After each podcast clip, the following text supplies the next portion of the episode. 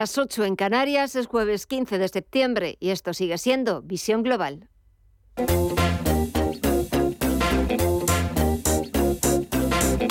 Esto es Visión Global con Gema González.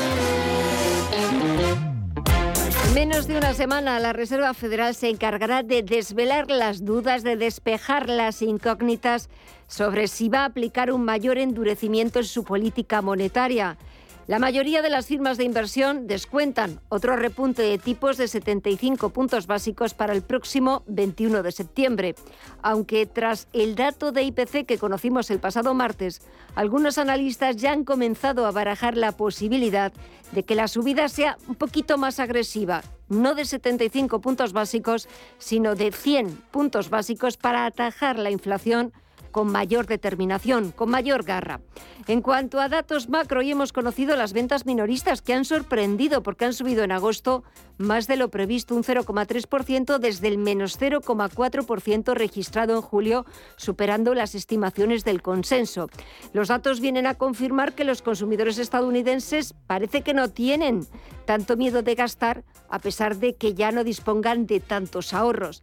Y también, por otro lado, las peticiones semanales de subsidio por desempleo que han bajado y lo hacen por quinta semana consecutiva hasta las 213.000 desde las 218.000 de la semana anterior. Echamos un vistazo a las pantallas porque los inversores eh, aguardan esa decisión de la Reserva Federal del próximo miércoles. De momento prefieren mantener la prudencia, prefieren mantener la cautela y estamos viendo cómo se imponen las ventas en el parque estadounidense.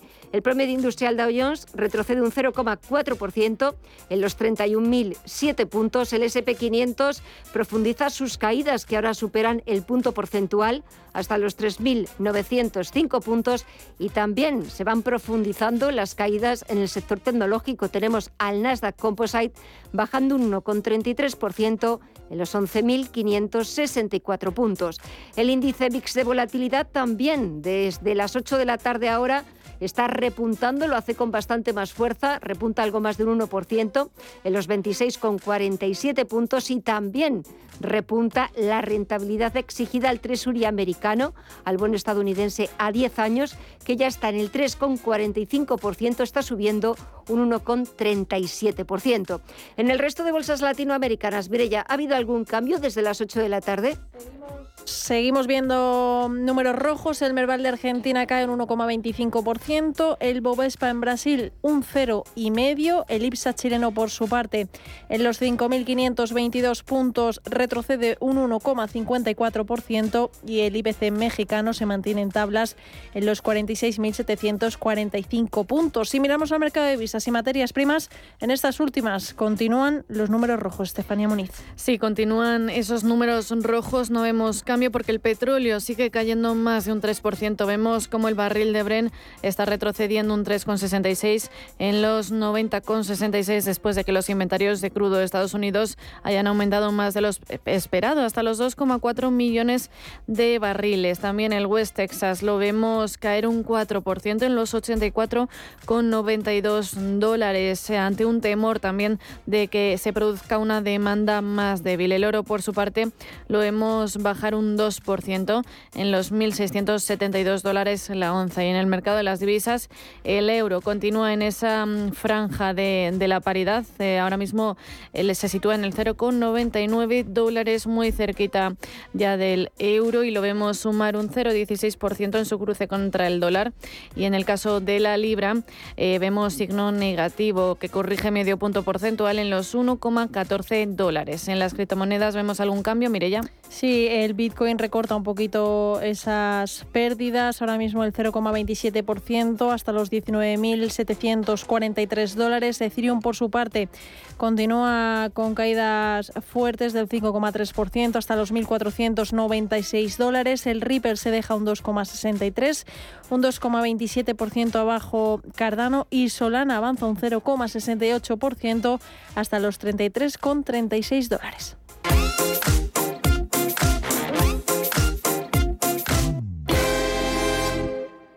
¿Buscas un broker para operar en el mercado americano? Opera con eBroker al alza o a la baja en más de 750 CFDs de las principales acciones USA, con plataformas de trading avanzadas y la garantía y solvencia que solo un broker español especializado en derivados puede ofrecerte. Abre ahora tu cuenta demo totalmente gratis y pon a prueba tu trading. ebroker.es, reinventando el trading.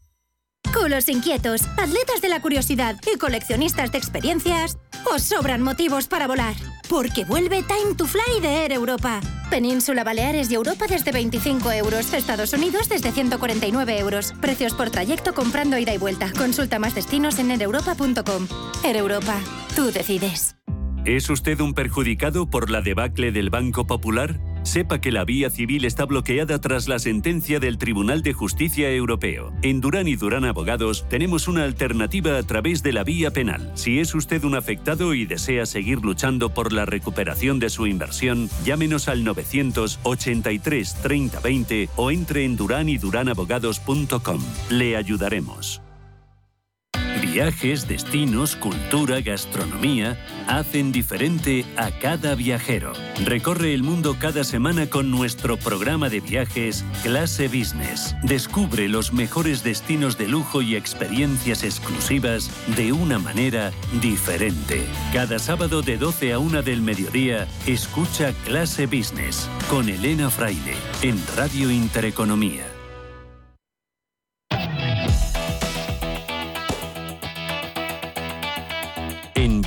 Global, After Work.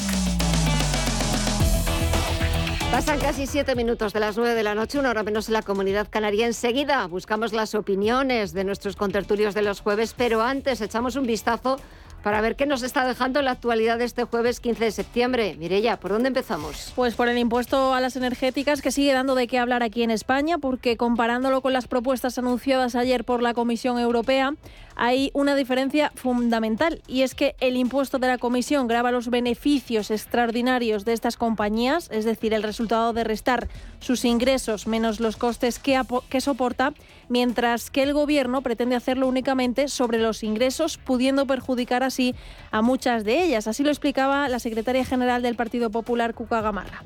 Europa habla sobre beneficios. Eh, el gobierno, Partido Socialista y Podemos, hablan sobre facturación. Y una cosa es muy distinta de la otra. Tú puedes facturar 100 millones de euros, pero puedes estar en pérdidas.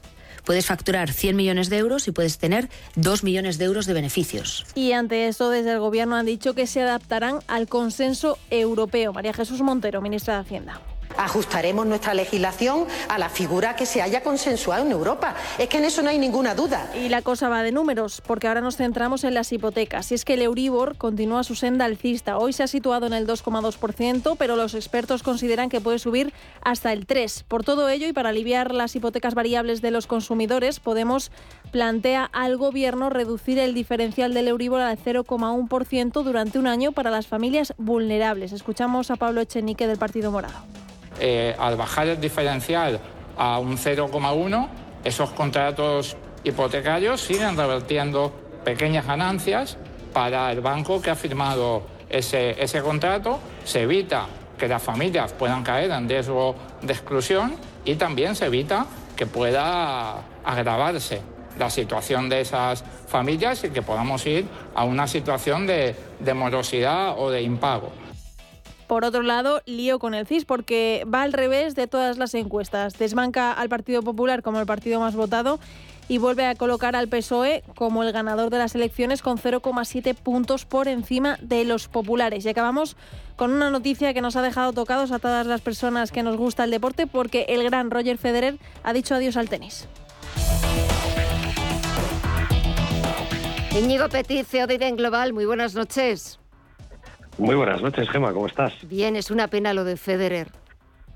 Uy, que vamos, desde luego que sí, porque es que creo, yo soy de los que creen que ese trío que formaban Djokovic, Federer y Nadal llevó al tenis a un nivel que no había estado nunca y yo creo que nunca ha habido tanto aficionado al tenis en el mundo y va a ser difícil volver a ver, creo, eh, nunca más tres tenistas de ese nivel compitiendo continuamente por el número uno. O sea, eh, tenían los tres primeros puestos entre ellos y su competencia era para ver quién era el primero y durante cuánto tiempo lo mantenía, ¿no? Era una competencia impresionante, así que sí, una pena enorme y bueno, esperemos que todavía pues eh, siga vinculado al mundo del deporte, ¿no? Y, y bueno, y transmita esa pasión pues de otra manera. Estoy seguro de que el tenis no lo va a dejar 100%, aunque deje de competir. Seguro que no. Lo que va a dejar, va a dejar son las competiciones profesionales, los gran, los gran slam. Guillermo Santos, socio director de Capital, muy buenas noches a ti también. Hola, Gemma, hola, Iñigo. ¿Dónde, ¿dónde te pillamos? ¿Madrid, Londres? Pues todavía, muy buena. Todavía en Reino Unido, aquí a punto de volver a Madrid y para dejar además las muchedumbres que van a juntarse el fin que ya de se semana. Están, que ya se están juntando, porque estaba viendo imágenes, eh, colas kilométricas, esperas de más de siete horas, pero es cierto que, que ha impactado la, la muerte de, de, Isabel II porque eh, las colas se suceden eh, un día tras otro, las 24 horas del día y emociona o yo cuando veo las imágenes de todos eh, los británicos que quieren despedirse de, de, la que fue su reina durante 70 años. Sí, además con un sentimiento bastante eh, noble y sano, eh, sin ningún tipo de, vamos a decir, influencia o, repercusión política, sino nada más que el, lo que es añorar a quien ha gobernado, aunque sea eh, de una manera más simbólica, ¿no? como es una monarquía hoy en día, eh, durante muchos años. Y ha pasado al fin y al cabo la historia de, este país, del Reino Unido, que no se puede entender que duda cabe sin los Windsor y sin, sin lo más lo más reciente de, de la reina la reina Isabel a los que no hayan visto la serie The Crown pues es francamente recomendable, sobre todo los más jóvenes. Eh, eh si sabéis cómo, es lógico, sí que lo sabéis, porque os rodean gente un poquito más jóvenes que nosotros, que hay mucha gente que no conoce a Lady Di, a Lady Di, ¿no? A la primera esposa del actual rey de, Inglaterra, ¿no? Entonces, muy llamativo, muy llamativo. Muy, muy llamativo. También, por ejemplo, estaban eh, bueno, pues apareciendo en portadas que ya también había em, llevado a cabo el nuevo rey Carlos III el primer ERE en su residencia de Clarence House, que no sé a cuántas personas había había despedido. Eh, Así he leído yo, más o menos. Sí, sí. Eh, y, y, luego también que eh, he leído yo hace poco que hoy se tomaba como el día libre porque bueno, pues tenía que prepararse para los, eh, futuros eh, días. Mañana creo que vuelven a todos los hermanos a tener una vigilia delante de, del féretro y es cierto que el lunes es el día grande, es el día del funeral de Estado, más de 2.000 personalidades eh, del mundo político, líderes internacionales. Joe Biden ya ha confirmado que va a ir aquí en España, los reyes, los eméritos, eh, se van a concentrar todos allí en, Londres para despedir a una mujer eh, que es verdad que durante más de 70 años que ha sido eh, bueno, pues la soberana del Reino Unido, casi con, con mayúsculas. Bueno, Íñigo, Guillermo, dejamos la crónica rosa del Reino Unido, aprovechando que Guillermo está, está allí, no sé si hay cole, ¿eh? por cierto, el lunes. Es verdad, no, no, hay, no hay cole, pero creo que también eh, las oficinas van a estar cerradas porque el gobierno lo ha declarado, vamos, no festivo, pero eh, sí. Además, banking. Sí, algo así. exacto. Exacto. Bueno, si queréis, dejamos todo el tema de, la crónica rosa, que bueno, que no solo es crónica rosa, porque al final también es una cuestión de Estado, ver un poco cómo lo va a hacer el heredero, 73 años que tiene el, nuevo rey, ver cómo lo va a hacer, ver también un poco cómo se van implementando en el Reino Unido también, pues claro, todas las monedas, todos los billetes, las libras que tenían la imagen de, de su madre y todas las propiedades eh, que, le ha dejado eh, en herencia. Pero, a ver, esta semana conocíamos em, esa propuesta de Bruselas para reducir el consumo energético. Hemos visto hoy también esa cumbre entre el presidente ruso y el líder chino. Parece que ahora se han vuelto, vuelven a ser buenos, buenos amigos, buenos socios. Eh, no sé las consecuencias o los impactos que pueda tener esa, esa amistad o esa alianza para, para el resto? ¿O qué pasa con esos impuestos a las energéticas? ¿Qué grabamos? ¿Los ingresos, la facturación, los beneficios? es que no nos aclaramos. Íñigo. Bueno, bueno, bueno. Es que, que, no hay quien se este aclare. Eh, yo Ahora lo que diga Bruselas. Eh, claro, el resumen previo ha sido, ha sido tremendo, ¿no? Porque es que era una noticia detrás de otra, pues bastante eh, eh, llamativa. Desde luego, hablar de facturación en vez de beneficios es la muestra clara de que ahí no ha tenido una empresa nadie. O sea, porque es que no sé quién ha planteado la medida, pero son dos conceptos que cualquiera, bueno, es que ya no es una empresa, es que también una cosa es cuánto ingresas y otra cosa es cuánto te queda después de pagar todo lo que tienes que pagar para ese ingreso. Entonces, claro, eh, ya es una base realmente equivocada. Y luego sí nos adaptamos a Europa, a los beneficios excepcionales, pero eh, me parece que estamos tomando medidas para esto y la verdad, eh, uniéndolo con lo que decías al principio, Gemma, Putin yo creo que se frota las manos porque, bueno, ha perdido un cliente, pero ha ganado otro. Entonces, es verdad que va a recortar en un porcentaje enorme todas sus exportaciones a Europa y las va a aumentar a China. Bueno, eh, creo que era un movimiento eh, pues casi anunciado, diría yo, ¿no? Lógico, según eh, la estrategia planteada y la alineación que hay ahora mismo a nivel global, pues parece lógico, ¿no? Y nos confirma, pues, un invierno que, que bueno, pues que, más de un país va a sufrir. Hoy Alemania, que es probablemente el principal implicado, rescataba a otra gasista. Eh, así que, en fin, ya Putin a su manera, más de lo que ya lo ha hecho en Ucrania, va dejando otro tipo de muertos en las cunetas, ¿no? Que son algunas empresas que, que se están viendo afectadas por esta situación que ha, que ha, que ha generado, ¿no? Por lo tanto, eh, veo que la situación en el mundo energético, especialmente en el gas, en el norte de Europa, pues eh, se va a complicar bastante. Así que, bueno, en fin, yo espero que también Putin entre en el sentido común y aunque recorte las exportaciones hacia Europa, pues no las corte, porque eh, es mejor mantener esas exportaciones y que un montón de millones de alemanes no pasen frío no paguen una energía a un precio desorbitado. Eh, que, cualquier otra cosa, ¿no? Por lo tanto, aquí nunca ha sido tan necesaria la paz. A Putin parece ser que le interesa. Eh, estratégicamente, las últimas noticias apuntan a que hay una cierta pérdida de posiciones y parece tener sentido común. Eh, bueno, pues una, no sé si una tregua, un alto al fuego o una reducción gradual de todas las acciones militares, a pesar de que de vez en cuando, pues hoy ha bombardeado una presa pues que todo eso se vaya reduciendo y pronto, esperemos más pronto que tarde, pues la guerra llegue a su fin definitivamente. ¿no?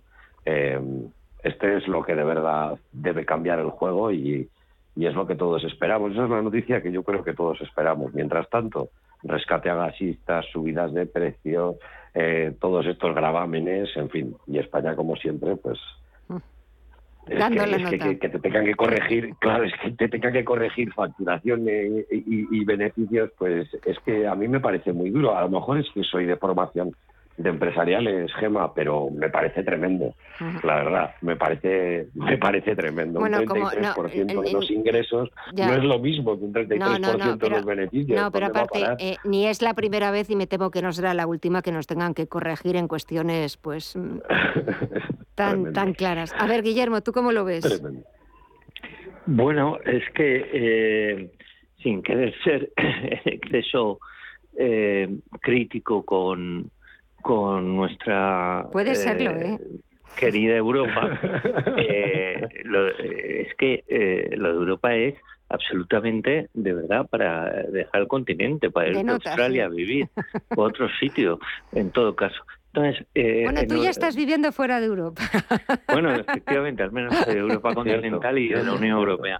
Pero fijaos, y esto además es bastante interesante para que los oyentes vean que eh, toda esta historia de grabar a, los beneficios, estos que ganan tanto dinero, las eléctricas, a ver, em, hay algunas compañías que están ganando eh, más de lo previsible, en sus, vamos a decir, objetivos por el sencillo motivo de que el sistema de cálculo del precio de energía eh, se basa en unas subastas eh, en las que al final manda el precio más alto. Entonces, si tú eh, produces a un precio bastante más bajo, a saber, la nuclear y las renovables, algunas, eh, no todas, vas a vender en el pool de la subasta energética a un precio bastante más alto. Esto le llaman en el idioma anglo y traducido español los beneficios caídos del cielo. Es decir, esos, esos beneficios y dices, pero bueno, esto,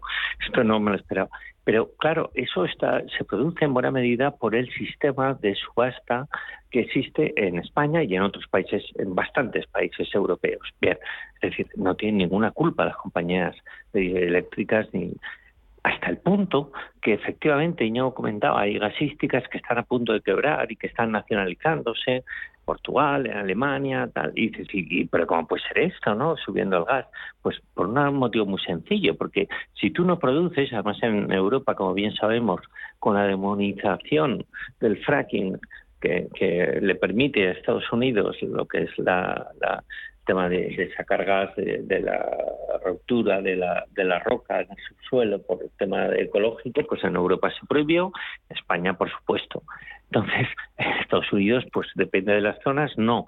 De ahí que el gas de Estados Unidos sea excedentario y nos lo venden mucho más caro. Entonces, las gasísticas europeas lo compran mucho más caro que el gas que venía de Rusia, al cual eh, el cual está vetado. Entonces, ¿qué sucede? Que no le salen las cuentas. Luego encima hay un esquema que es súper demoníaco, que son las coberturas vía derivados que hacen muchas compañías para asegurarse un precio futuro de la materia prima. Esos contratos a veces van a tu favor, a veces van en contra, como pasan las materias primas agrícolas y en general en lo que son los mercados de derivados. Pero no lo hacen para especular. Lo que pasa es que el mercado no siempre juega a tu favor.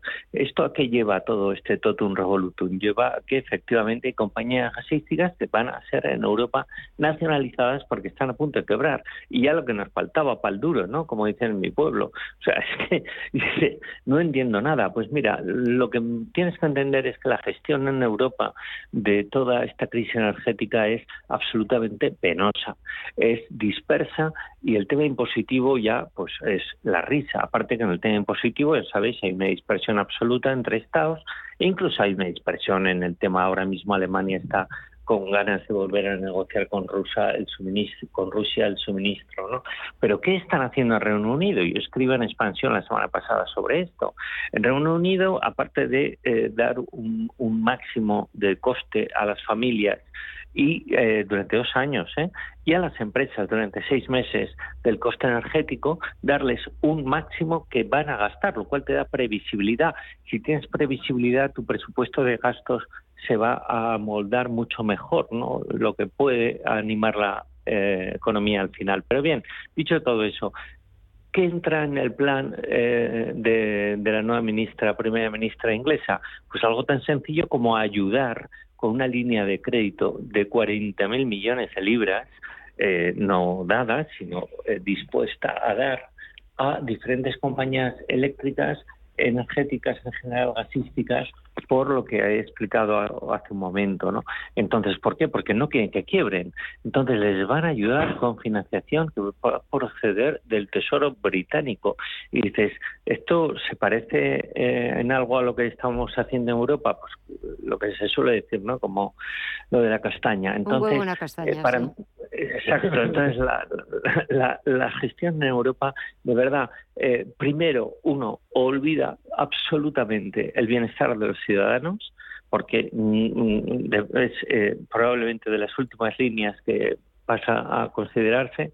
Segundo, no considera realmente la diversidad de cada país. No se puede hablar en Europa de, de una manera genérica en esta materia, hay que ir país por país. Y luego, lo más grave de todo es que nos hemos creado el problema nosotros mismos. En primer lugar, con un sistema de subastas de energía que lleva a lo que acabo de explicar, pero luego con una postura absolutamente cerrada, que yo no digo que Putin, que puede ser el nuevo Hitler del siglo XXI, pero eh, y no le tengo ninguna simpatía, pero hay que ser pragmático, hay que saber negociar y hay que pensar en el bien de los ciudadanos.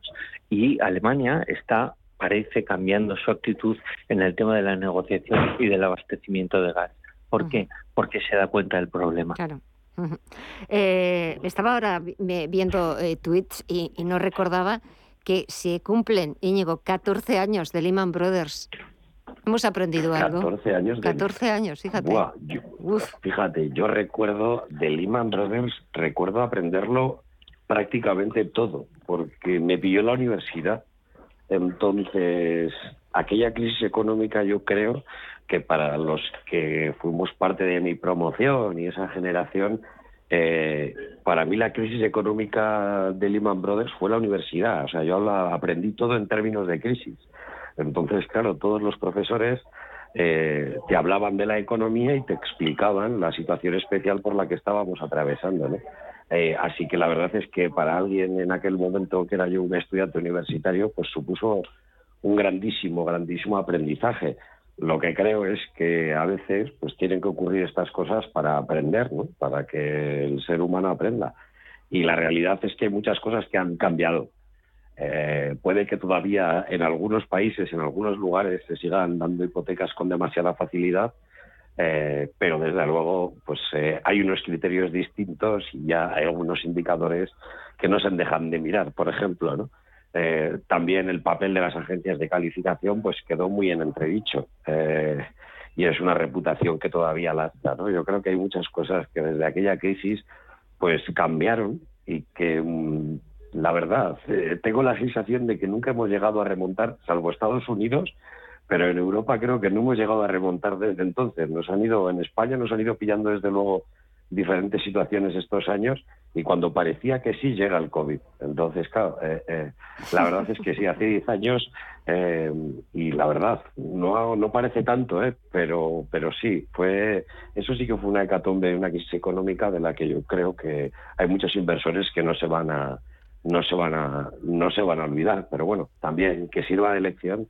que, bueno que fue en aquel momento en épocas de crisis donde se pudieron también encontrar grandes oportunidades donde, en fin, yo espero que entre otras cosas suceda, a ver si tiene razón de Guindos, y los precios de la vivienda bajen, sobre todo en, en Madrid y en las grandes ciudades, grandes ciudades españolas, y, bueno, que, es uno de los activos que no ha dejado de subir en los últimos años y que hacen pues que mucha gente, sobre todo gente joven, pues tenga dificultades para, para comprarse una casa, ¿no? Así que bueno, esperemos que la crisis que se nos viene no llegue ni de lejos a ser como la de aquella, pero que también, pues bueno, pues eh, eh, pueda dentro de lo malo brindar alguna alguna alguna oportunidad. Esperemos que los bancos centrales esta vez sí, pues se anticipen eh, y ayuden a evitar una situación una situación peor, ¿no? Esperemos que las políticas monetarias implementadas funcionen y que la inflación pues vaya remitiendo y, y que toda la economía Putin de por medio en Europa pues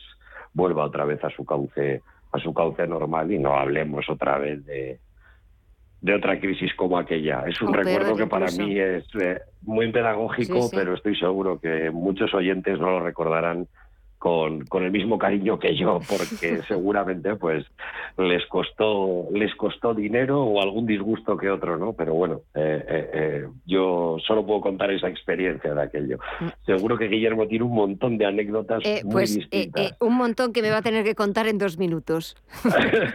no, anécdotas tristes, buenas, regulares, más bien eh, un mal episodio y basado en una serie de malas prácticas, especialmente en la banca americana, pero también en la banca europea. Pero eh, se ha aprendido, ¿eh? Se ha aprendido. De hecho, el sistema financiero europeo es mil veces más solvente, más seguro, los, préstamos, los colaterales, es otro, otro mundo. Pero yo solo quiero decir una cosa, tenemos muy poco tiempo. Hay muchos, bueno, hay analistas eh, vamos a decir que eh, en estos tiempos que corren tan perniciosos para el ahorro, para la inversión y demás, tienden a comparar esa crisis, la de 2008, años siguientes, crisis financiera, gran crisis, tal, con lo que puede pasar ahora. Yo solo digo una cosa, no hay dos crisis iguales, no olvidemos, no hay dos crisis iguales. Esta crisis pues irá por donde vaya, seguramente pues motivada especialmente por el tema de precios, motivada por la velocidad de subidas de los bancos centrales de los tipos, pero no se pueden hacer comparativas, especialmente en lo ligado a los mercados. tanto de acciones como de bonos. Con lo que olvidemos el 2008 a efectos de ser una guía de lo que puede suceder en los próximos meses, trimestres, en los mercados de acciones y de bonos en Europa y en el mundo, y pensemos en los datos actuales, mm. dejémonos guiar por ellos y asesorémonos bien y especialmente miremos poco las posiciones, que eso perturba mucho hoy en día. Bueno, y la semana que viene, reunión de, del señor Powell, martes y miércoles, así que el jueves, nada, casi recientitos esa decisión de la Reserva Federal, que tal y como salió el dato de inflación en Estados Unidos, ya hay más de uno que empieza a barajar la posibilidad de que la Fed, venga, sea un poquito más hawkish, un poquito más agresiva y no se contente o conforme con 75 puntos básicos y lo suba en 100 puntos básicos para ver si así, de una vez por todas, eh, se lucha de igual a igual contra, contra la inflación. Porque el dato seguía estando alto, pero yo creo que lo que también preocupa es la subyacente, que ni tiene ni contiene precios energéticos ni contiene alimentos frescos y esa también está absolutamente disparada. Íñigo Petit, Guillermo Santos, gracias a los dos, buen viaje de vuelta, Guillermo, aquí a, Madrid y, y nada que nos escuchamos el próximo jueves, puntuales aquí, a partir de las 9 y 10 de la noche. Gracias a los dos, que paséis muy buena semana y hasta el jueves que viene. Un fuerte abrazo. Igualmente. Gracias. Adiós. semana.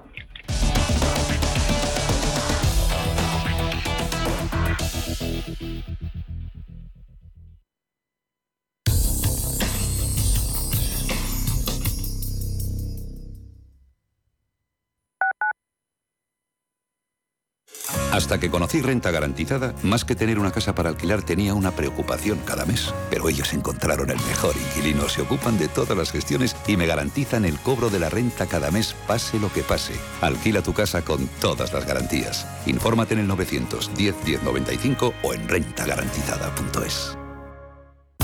Los domingos a las 10 de la noche tienes una cita con el Club de los Negocios Raros un magazine dedicado al mundo de los libros. Actualidad, entrevistas, literatura y poesía tienen cabida en este espacio cultural de Radio Intereconomía, dirigido por Andrés Sánchez Magro, todos los domingos a las 10 de la noche. Para quienes creen que la cultura es un viaje y que viajar es la mejor forma de crecer. A las personas que piensan que la curiosidad no se pierde con la edad.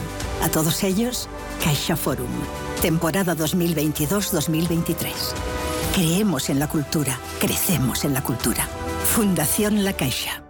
Radio Intereconomía es la mejor plataforma para dar a conocer, relanzar y poner voz a su empresa. Nuestro equipo comercial le asesora para conseguir sus objetivos. Contacte con nosotros. Teléfono 91 999 2121 y en el mail comercial arroba intereconomía.com. Radio Intereconomía, la radio de las empresas.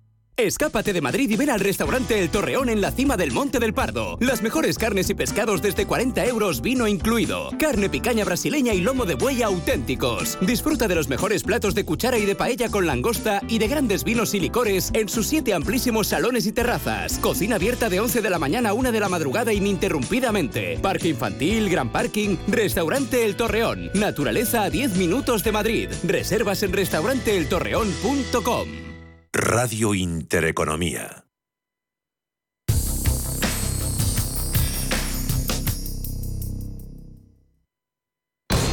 Visión global. Los mercados. Bontobel Asset Management patrocina este espacio. Y de vuelta a las principales bolsas europeas, el IBEX 35 lo ha hecho este jueves bastante mejor que el resto de los parques del viejo continente porque al cierre ha sumado un 0,37%, acercándose ya Mirella a los 8.100 puntos. Y hoy con los bancos de nuevo a la cabeza. El mejor ha sido CaixaBank con un avance del 5,78%, seguido de Sabadell que ha sumado un 4,9%. Bankinter ha repuntado un 4,4%, Santander un 3,52% y BBVA un 2,23%. En el otro lado, a la cabeza de los recortes se ha situado Repsol, que ha caído un 4,05%, seguida de Indra, que ha bajado un 3,45%, e Inditex, que se ha dejado un 1,58%. Y también han sido castigados los sectores eléctricos. Iberdrola ha perdido un 0,8%, Red Eléctrica un 0,75% y Solaria un 0,81%. Y para mañana, el último día de la semana, la agenda que nos depara, Estefanía. Pues para despedir la semana, el INE publicará los costes laborales, el precio de los servicios y la encuesta de comercio internacional. Eurostat dará a conocer las cifras de inflación de agosto en la eurozona y en Estados Unidos, atentos a la confianza del consumidor de la Universidad de Michigan. Bontobel Asset Management ha patrocinado este espacio. Bontobel Asset Management. Calidad suiza con el objetivo de obtener rendimientos superiores a largo plazo. En Bontobel Asset Management siempre estamos a la vanguardia de las inversiones activas en bonos y acciones. Para más información, entre en nuestra página web bontobel.com barra am. Bontobel Asset Management, su especialista global en fondos de inversión.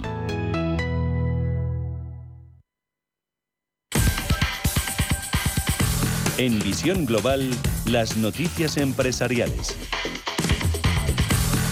Stellantis y Renault anuncian nuevos paros de producción en España por falta de chips. En el caso de la compañía del rombo, la factoría de Renault en Palencia parará el próximo 19 de septiembre y la de carrocería montaje de Valladolid lo hará varios días a lo largo de este mes en función de los turnos, todo ello a cargo de la bolsa de horas. Por su parte, Stellantis Vigo parará el sábado todas sus líneas de producción por la falta de aprovisionamientos. Además, la automovilística también ha suspendido el turno de noche del sistema 1 de la planta de Balaido pese a que se mantendrá la actividad ese día en el sistema 2. ArcelorMittal plantea un ERTE hasta finales de 2023 para sus 8.300 trabajadores en España. Fuera de esta medida quedan los centros de la filial Condesa, el fabricante de tubos soldados, que volvió a la órbita del grupo de la familia Mittal tras un acuerdo con los acreedores de esta empresa vasca. ArcelorMittal alega que este recorte de actividad se debe a la caída de la demanda del acero por la incertidumbre a cuenta de la crisis económica que ha desplomado el consumo de bienes como los vehículos.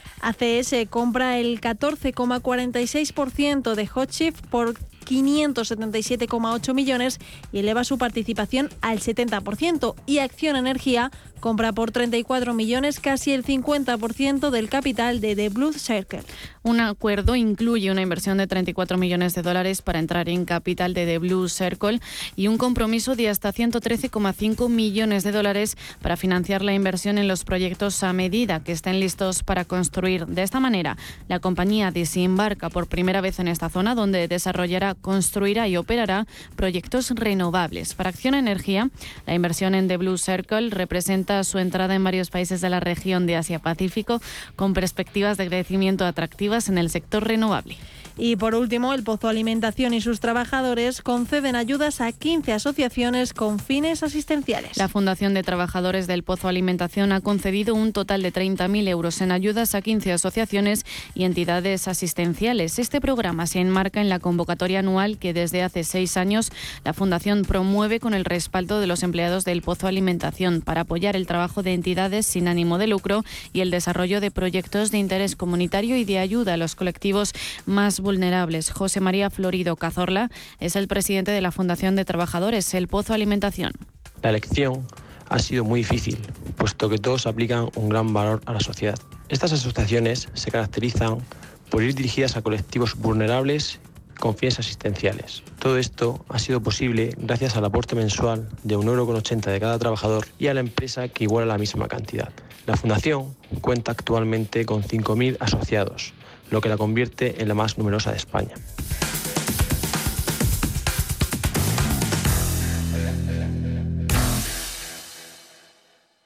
Hoy en día encontrar la herramienta que pueda resistir el paso del tiempo es fundamental en la renta fija. Es por eso que MFS Investment Management adopta un enfoque Active 360. Visite mfs.com barra Active 360. Bienvenidos al día de vuestra boda. En el Hotel Princesa Plaza Madrid organizamos vuestra boda con todo tipo de detalles para ese día tan especial. Suite nupcial, alojamiento para invitados, parking, atención personalizada, un equipo de profesionales y todo lo que desees en Hotel Princesa Plaza Madrid, calle Princesa 40. Más información en princesaplaza.com. El análisis del día con visión global.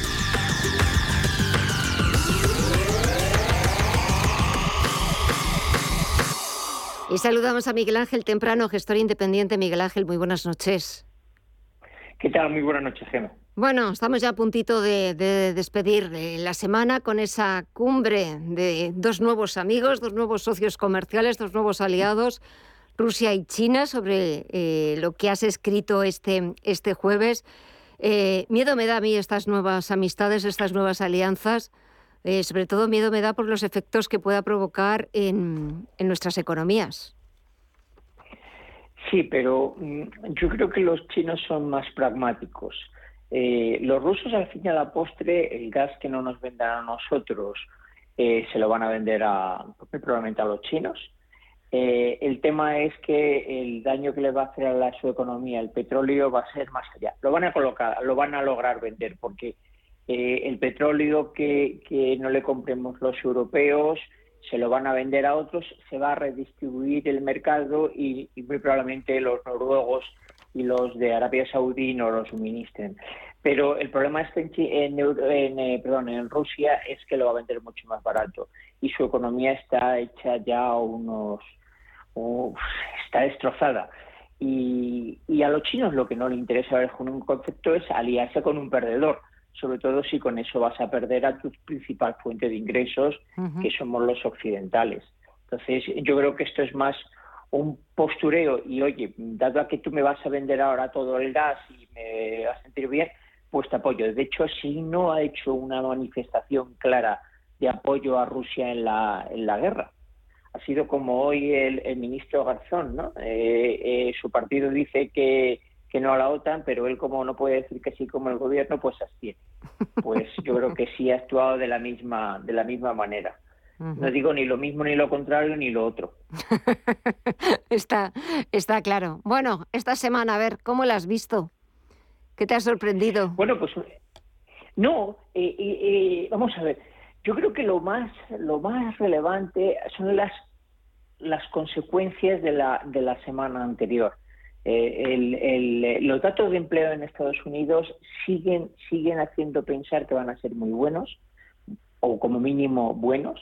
Es decir, las solicitudes de, subsidios siguen, eh, siguen descendiendo, lo cual no te hace pensar que va a haber un dato de empleo malo, y eso lo que el mercado lo recoge es con un dato de inflación subyacente de la semana pasada malo o muy malo, que, yo creo que eh, bueno anticipa que la subida de tipos de, dentro de unos días pues probablemente sean 75 puntos básicos y no los 50 que, nos gustaría. Es irrelevante porque la cantidad, fíjate, 25 puntos básicos no van a ningún sitio. Yo creo que es más la sensación, el sentimiento. Entonces, eso va a afectar de alguna manera crítica a las, a las empresas. Eh, y yo tengo que reconocer que en Europa eh, me equivoqué. Yo dije que íbamos a acabar el año con un 2,5% de Euribor eh, y ya vamos por el 2,2%. Sí, sí. Es decir, que, que, esto es una verdadera locura. Mm. Yo eso lo dije en agosto y no me podía ni imaginar que, que me iba a equivocar, pero por, por defecto, no por exceso. Eso va a machacar a las, a las economías familiares y a las empresariales. Las familiares, las hipotecas las renuevan generalmente una vez al año, eh, pero muchas empresas lo renuevan cada tres meses o cada seis los créditos. Por lo tanto, el impacto en la cuenta de resultados es brutal. Y de paso, permíteme que te diga otra estupidez de los señores de Podemos, pero también del gobierno. Es que es lo que te iba a preguntar eh, ahora, eh, el topar también ahora las hipotecas. Vamos a ver, eh, la, te diría, desconozco el porcentaje, ¿no? pero de las hipotecas variables te diría que el 100% eh, eh, están referenciadas al Euribor, es decir, es el Euribor más un porcentaje. De hecho, tú con el banco lo que negocias es ese porcentaje, ese diferencial, no negocias el Euribor. Por lo tanto, si tú topas las hipotecas, lo que estás llevando es a que el banco necesariamente entre en pérdidas. Eh, porque eh, tendrá como beneficio todo su margen, es decir, todo ese diferencial. Pero si tú topas y, lo supera, entrará en pérdidas. Por lo tanto, no nos quedará más remedio que intentar ir rescatarles. Exigimos, por una parte, que la banca esté saneada, dado a que es la, el sistema arterial que tenemos todos para que llegue el dinero a los destinatarios finales, pero luego no hacemos más que ponerle palos para que se hunda. Entonces, soy incapaz de entenderlo. Yo creo que aquí hay un problema. Hoy he escuchado a la ministra de, Hacienda decir una estupidez, diciendo que no se podía hacer porque sería eh, un agravio para los que tienen hipotecas fijas. No, señora mía, no sería ningún agravio para nada. Sería el hundimiento de la banca. O sea, no, tiene nada que ver eh, el tocino con la velocidad. Yo por eso es que estoy asombrado del nivel de conocimiento que tenemos en nuestro gobierno. ¿eh? Mm. Me preocupa una barbaridad que en una situación así haya barbaridades de este calibre. Una más. Eh, sí, sí, perdona. No, que te decía que una más. Una más, una más. Es que, eh, eh, pero además, el, el, el, el, bueno, hoy, a los señores del los del puro, que según dice el presidente del gobierno, eh, yo no entiendo cómo se someten hoy a que les a aplaudirles como palmeros al presidente del gobierno. Por la tarde se ha ido a un mitin privado, porque ya los mítines no son públicos, porque la buchean, eh, y les ha puesto a parir. Mm, bueno, pues por ir, o sea, por hacerlo, por hacerlo. Yo no soy capaz de entender nada de lo que pasa últimamente en, en este, en este país. Eh, hoy Europa nos ha dicho en Romano Paladino el impuesto que pretendéis poner a las eléctricas sobre la facturación es una barbaridad. Hay que grabar solamente los beneficios extraordinarios y, cuidado, revertirlos en el 100% en los usuarios. Yo creo que no se parece en nada a poner un impuesto a las eléctricas. Además, también ha habido, bueno, ha habido reacciones. El yo he escuchado al presidente de Iberdola, Ignacio Sánchez Galán, decir que mucho cuidadito con esto, mucho cuidadito con lo de intervenir en el mercado porque mm, hay muchos actores implicados y las consecuencias de hacerlo mal pueden ser catastróficas, terroríficas, ha dicho. Mira, mira las, eh, eh, veamos un ejemplo. Cuando tú mm, machacas una compañía, la compañía lo que tiende es a irse de ese mercado. Eso ocurre en todos los sectores y en todas las compañías del mundo. Bueno, Iberdrola, que es una compañía obviamente de origen español, eh, el, sitio donde hace sus principales eh, inversiones es en Escocia, porque se ha dado cuenta de que en ese mercado no tiene tantos problemas como en España. A mí personalmente, por todo esto, ya lo adelanto, lo he dicho siempre, no me gustan las utilities. Eso de que son compañías defensivas, me río yo de la, defensa, de la defensa. Pero obviamente los gobiernos, los gobiernos como el español, que se dedican a hacer cosas de estas, aparte de crear un ruido, porque luego no hay manera de llevarlo a cabo, eh, un ruido innecesario en todos los mercados, afectando de una manera crítica, obviamente, a sus accionistas, porque las acciones en bolsa, inmediatamente todo ese tipo de cosas las recogen de una manera muy rápida, lo único que está haciendo es creando expectativas equivocadas en la gran mayoría de la población que ni entiende ni quiere entender de estos temas. Entonces, pues por una parte, no, voy a grabar porque son unos ricos. Bueno, pues a mí no me lo parece. Cuando ves sus resultados sobre, sobre capital invertido, no lo parece. Eh, o cuando el otro dice que va a disminuir las hipotecas, eh, claro, claro, claro, claro, pero que esto no se puede hacer porque se hunde la banca. Bueno, es, es un compendio de... Y mientras tanto, el, presidente no sé dónde está, debe estar en una cueva, porque lo único que sale es en eso, en mítines privados o en reuniones donde, donde nadie le puede preguntar nada. 14 eh, años ya de Lehman Brothers. Fíjate cómo pasa el tiempo. Eh, yo, yo, yo a los estudiantes siempre les he dicho tres cosas, o sea, perdón, que tienen que ver tres películas. Digo, mirad, conseguirlas como queráis. La primera que tenéis que ver es Martin Call, que es cuando empieza toda esa debacle con el tema que es Goldman Sachs. Eh, eh, otra que tenéis que ver es eh, Too Build to Fail, que es la caída de, de, Lehman. De hecho, yo en alguna conferencia eh, pongo un, un, trocito de esta película que es la reunión donde Han Paulson, el que era el secretario del Tesoro y que había sido presidente, creo recordar que de Morgan, de Morgan o de Goldman, no, no, no recuerdo ahora mismo, eh, decía que, ampliar estas ayudas que se plantearon y que luego se dieron tanto a las compañías de seguro como a la banca era antirepublicano y antiamericano. Y la tercera, la gran apuesta. Digo, así entenderéis el mundo financiero. Eh, es decir, llegaréis a la conclusión de que esto es un nido de víboras donde eh, los, los, ratones y las víboras se comen entre ellos y todos también de la misma especie. Digo, eso es el mundo financiero. Lehman Brothers fue el ejemplo de la avaricia de, un equipo directivo. Mm. Eh, la compañía iba mal, tuvo la oportunidad de ser vendida eh, y la avaricia llevó a que no fuese vendida. Y luego, obviamente, yo no les he hecho la culpa de dejarla hundir porque nadie podía saber lo que podía, lo que llegaría a pasar, ¿no?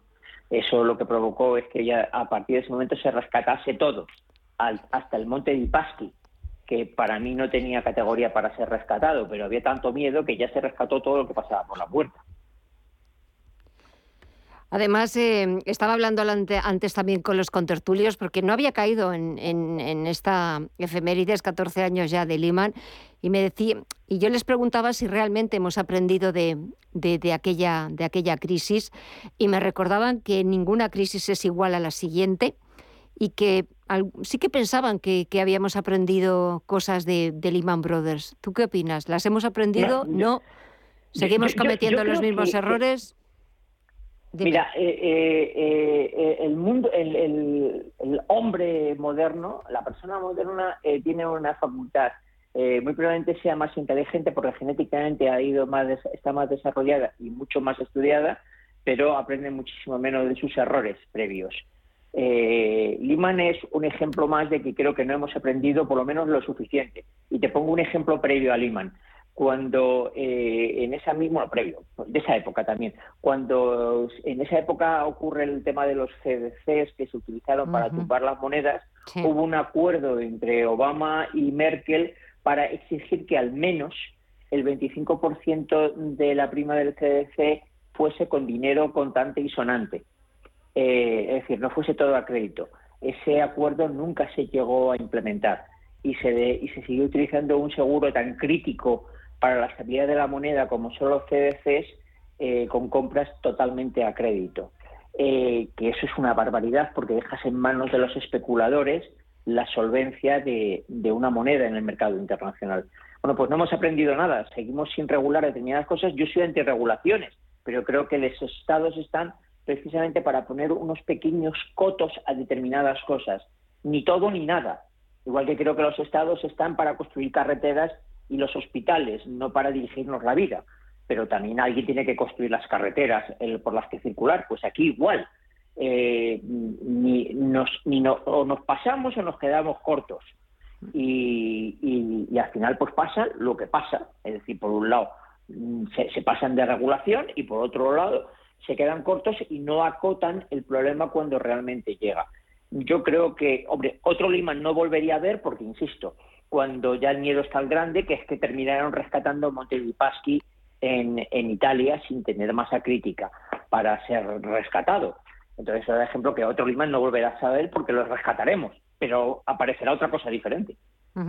Sí, aparecerá otra cosa diferente y, a saber cómo, eh, por dónde nos aparecerá, cuándo y, y cómo, cómo, lo, cómo lo resolveremos, porque verdaderamente pues ya ni tenemos... Mm, las mismas, em, las mismas ganas y las mismas herramientas. Esto hemos ido en algunos casos dando patadas hacia adelante, eh, haciéndolo todo más grande, eh, engordando la burbuja hasta que pues, acaba pinchándose como, como todo. Eh, mm, no sé que la verdad es que la semanita ha sido, ha sido, bueno, como todas las, la verdad es que está siendo un mes de septiembre complicado, sobre todo porque empezamos... Bueno, y espérate que nos queda el otoño, ¿eh? Ya, por eso te digo que, sobre todo con la vista puesta, ya no solamente ahora es en los gravámenes, eh, beneficios, ingresos de las eléctricas o la banca, que si lo retira, que si no lo retira, eh, el otoño que se nos, eh, que se nos viene encima, Alemania preparando el segundo rescate millonario a una gasista, las nuevas amenazas del presidente ruso, que si la cesta de la compra, 30 euros de, de, una cesta de la compra que no incluye productos frescos, verdaderamente es que no sabes... Eh, sí, buenísimo, eso buenísimo. ¿Verdad? No, sabes a dónde mirar porque primero los bancos, los bancos, después las energéticas, ahora también las eh, eh, grandes distribuidoras son los malos de la película, no sé, los siguientes serán... Eh, las, no sé, las cadenas de, ropa que también habrá que poner un tope para que Zara nos venda una chaqueta a, tanto, a tantos euros, no sé. Mira, yo te voy a poner un, solo ejemplo. No dije nada porque lo, entiendo. Yo mm, me voy a cortar el pelo, como digo yo, a la peluquería de caballos. Es decir, eh, soy muy muy muy primario en esto. Voy, me cortan el pelo y me voy a mi casa. No entro en más historias, ¿no? Entonces, nunca me preguntaban ni me lavaban siempre la cabeza después de cortarme el pelo, ya ni eso. Yo no dije esta boca mía porque a mí me traía pailo, me daba exactamente igual. Pero, eh, ¿cómo debería estar el pobre hombre para que ya ni cortar el pelo? Porque yo creo que debería decir, si no tengo agua caliente. Me río por no llorar, ¿eh? Sí, sí, es que es... Me río por no llorar. Es tremendo.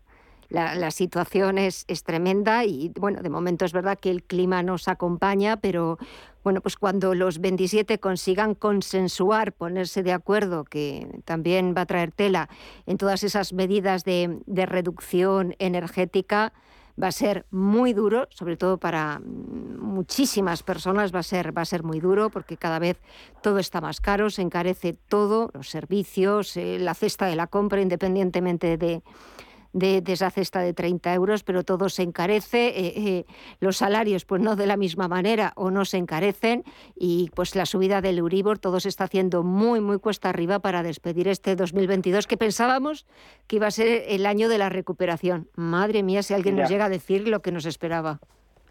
No, obstante, eh, un solo dato de Eurostat. Somos el peor país de ah, toda bueno, la por supuesto en términos de recuperación de niveles pre-COVID.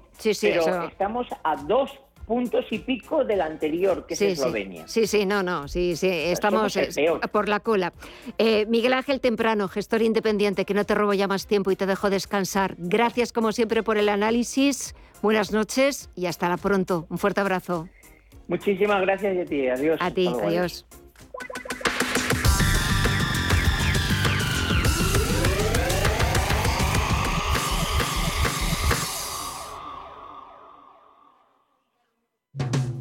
En Hipercor y el supermercado El Corte Inglés siempre tienes ofertas increíbles. Como un 50% en la segunda unidad en muchos productos. Y además ahora tienes 5 euros de regalo en carnicería por compras superiores a 25 euros en este departamento. En Hipercor y el supermercado El Corte Inglés. En tienda web o app. Consulta condiciones de la promoción.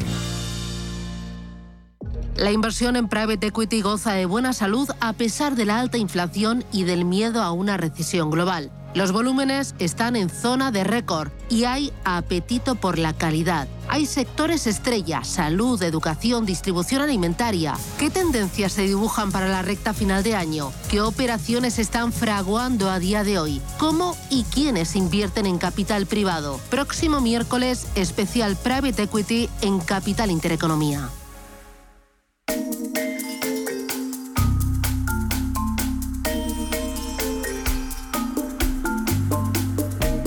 En este mundo de tecnicismos o términos económicos que escuchamos cada vez más, os presentamos uno nuevo. ¿Han escuchado la palabra deflactar?